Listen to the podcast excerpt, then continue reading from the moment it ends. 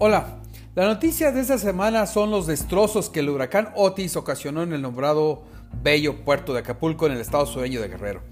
Las imágenes de lo ocurrido son impactantes y lo son aún más los actos sucedidos con la población del otrora destino turístico principal de nuestro país.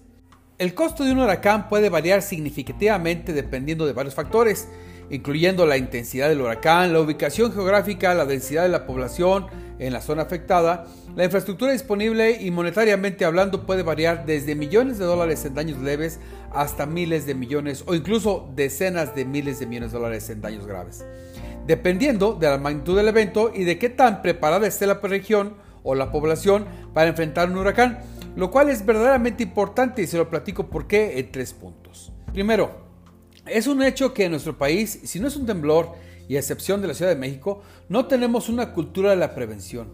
El costo de vivir en la costa es saber que tarde que temprano el agua llegará a tu casa y en ocasiones con vientos. Si esto es así, entonces, ¿por qué no estar preparados lo mejor posible con el objetivo de que el costo de reparaciones sea el menor, al menos para la familia promedio?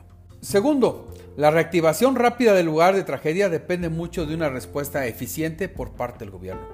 La limpieza de calles, caminos o el restablecimiento de las comunicaciones y de la energía eléctrica son de extrema urgencia. La cobertura de salud es vital y el resguardo o seguridad de la población debe ser actividades ya escritas en algún manual, en algún cajón del gobierno.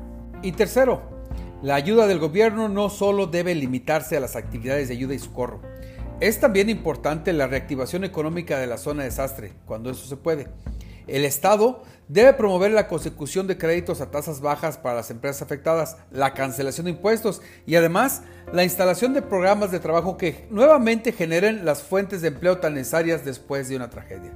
En fin, esperemos que la tragedia solo sea por un corto lapso de tiempo y que ésta no se alargue demasiado. Lo que menos tienen los afectados, aparte de recursos, es tiempo. Lo invito a que me siga en redes, estoy en Twitter como arroba oliver-arroyo, en Instagram me puede encontrar como el arroyo. Lo invito a que escuche mi podcast con mi finanzas 3 puntos a través de Spotify. Y por supuesto que lo invito a que lea mi colaboración en www.globalmedia.mx.